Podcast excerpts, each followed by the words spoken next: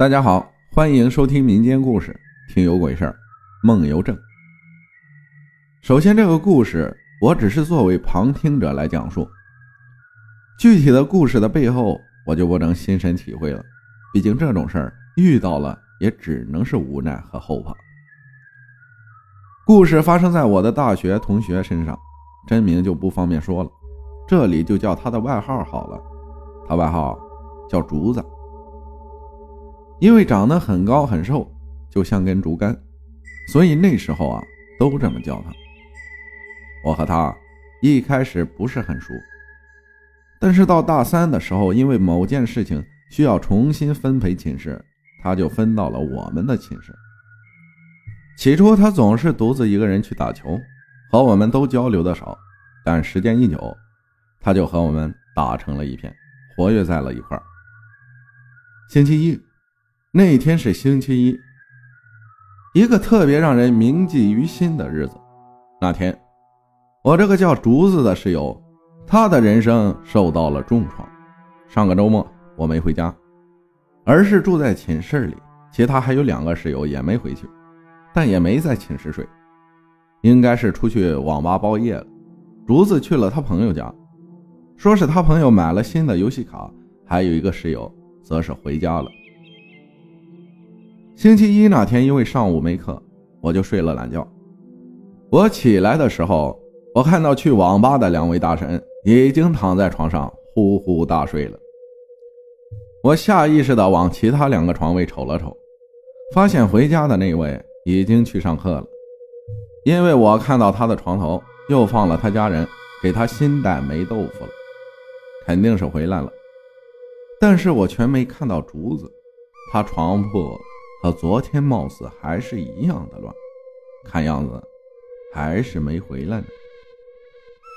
我当时想，没准儿没进寝室，直接上课了吧，也没顾及这么多。我如往常一样洗漱、吃早点、看会儿手机、写写论文。当到下午两点左右，我准备去上课，还没出门呢，竹子就从门外慢慢的走了进来。我当时正在整理笔记。看到竹子回来，我随口就问了他去哪儿了，上课咋没看到你？结果还没等他回答，他后面跟着两个人也陆续进来了。我一看是他爸妈，我就赶忙闭嘴了，问候了两声也就出门了。下午四点多，我回寝室，想问问竹子咋回事了，结果一到寝室，我傻眼了，竹子的床铺空了，他。搬走了，我想找人问问，结果寝室的室友都说上课去了，没注意啥时候走的。后来我听到宿管阿姨告诉我们，下午两点多搬走了，她和她爸妈一起领了东西走了。自那之后很多天，我没看见过竹子，也没听说转学的事儿。问了老师，老师也摇头，只说他请了长假。两个月后，我如往常一样下课回寝室，结果回来就发现竹子回来了。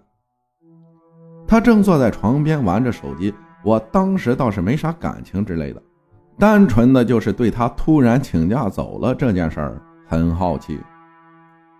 我忙去问他是咋回事，他倒是也没有隐晦，也没有顾虑的直接问我：“你觉得梦游的人被吵醒？”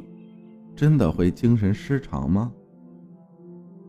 我当时懵了，我没想到他会突然问我这句话，我一时还不好回答，因为我对于“梦游”这个词挺陌生的，我压根没接触过这个事儿，也没有对这个有研究。我记得他那个时候问了我好几遍同样的问题，把我搞糊涂了，我也就敷衍的说不太清楚这个东西，得去查查。那个时候，我记得他床铺上多了很多红布包，看起来像寺庙里的符，因为我妈也给我求了一个。他说话挺木讷的，让我感觉不寒而栗。我仿佛看到他说话时身体都有点颤抖。我问了他几次，到底出了什么事儿，他才慢慢的把事情告诉了我。他说：“那次星期天，他去朋友家玩新买的游戏卡，他们一共是三个人，他一个，他朋友一个，和他朋友的室友一个，三个人玩得很开心，住也是住在他家里。”竹子说：“那天他朋友本来就请他一个人，另外一个人是半路叫来的。”竹子说：“那天晚上他们三个人挤在了一张床上睡觉。他家就两个房间，一个房间是他朋友父母的，一个就是他朋友的，所以三个人挤在一起。”竹子说：“到凌晨了，他被尿憋醒了，而且感觉脚下边……”湿哒哒、黏糊糊的，当时以为自己没准都尿床了，就连忙起来赶紧去上厕所。结果下床时发现床上就俩人，而且那个人睡得挺死。他朋友人不见了。竹子以为他朋友也去上厕所了，就开门去了他家厕所。等他经过他家厨房时，他看到厨房里有个人摇摇晃晃的在切什么东西。切东西的速度非常慢，也非常的轻。他一眼就看出来了，那个人就是他朋友。他说，他当时以为他朋友是饿了，自己出来吃东西，他就下意识的轻声叫了他几声，但是他朋友没有回答，甚至都没有察觉一样，还是在不停的切着什么。竹子说，他当时有点发毛。也不清楚他家的灯开关在哪儿，借着手机的亮就来到了朋友身边。他又低声叫了他的名字，他朋友此时猛地一转身。竹子说，他当时吓一跳，直接就开口骂了。正准备推他的时候，他看到他朋友手上拿着把水果刀，而且水果刀上貌似还在滴着水，滴滴答答的。竹子说。他当时以为是在缺什么水果，结果他一看，发现是一坨肉乎乎的东西，怪恶心的。他当时推了推他朋友，结果他朋友一下就大叫了起来，疯了一样的跑出了厨房。他朋友的家人也被惊醒了。等把灯打开的时候，在场的所有人都吓傻了。竹子告诉我，竹子告诉我，他当时看到的景象是。自己所在的地方有一大片血迹，自己穿的裤子上全部都沾满了血。厨房里的砧板上摆放着一坨肉，被刀切出很多条细丝。他朋友的爸妈当时吓傻了，好一会儿才去找他们的儿子。竹子说，他当时很紧张，也很害怕，以为他朋友自残了还是怎么的。结果在厕所里看到他朋友躺在地上，人事不省，在洗手盆里还横着一把大号的水果刀。我听到竹子说这个事情的时候，我都感觉这是在讲电影吗？这不是电影里的桥段吗？竹子接着告诉我，他朋友把另外一个朋友给杀了，但是是在梦游中给杀死的。他自己就躺在死尸旁边睡觉，他原以为自己尿床了，结果是那个人的血。他说他当时以为是尿床，就把脚上湿漉漉的用被子干的地方蹭干了，没想到是那个人的血。我后来问他为什么这么大的事情，学校这里还有外面没有新闻呢？这肯定得是个大新闻呢。竹子却告诉我。学校不让公开，外面警察局里好像也被压下了消息。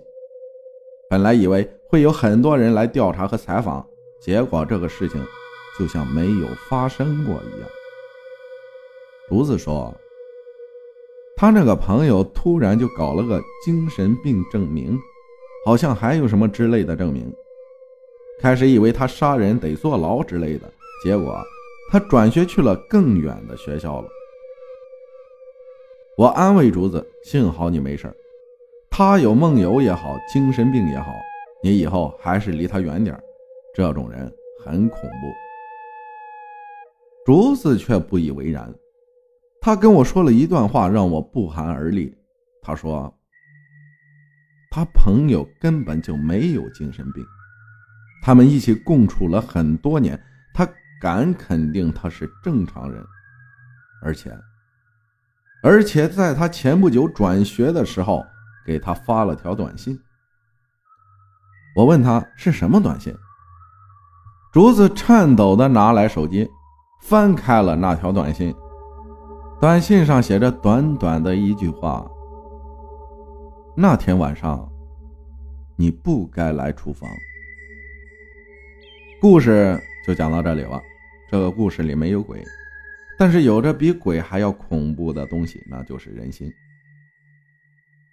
竹子在我毕业的几年后，因为交通事故去世了。他跟我说过，这辈子最害怕的就是再看到那个朋友。我想他一直都活在阴影中，让上天也给了他一个结束。关于他那个朋友的情况，我不太清楚，但是我坚信一点，那是一个比鬼还要可怕的人。他逃脱了法律的制裁，钻了法律的空子，残害了无辜的生命。他真的就没有报应吗？也许有，也许没有吧。毕竟现在太多的事情。都是在无声中消失了。感谢小五子分享的故事，谢谢大家的收听，我是阿浩，咱们下期再见。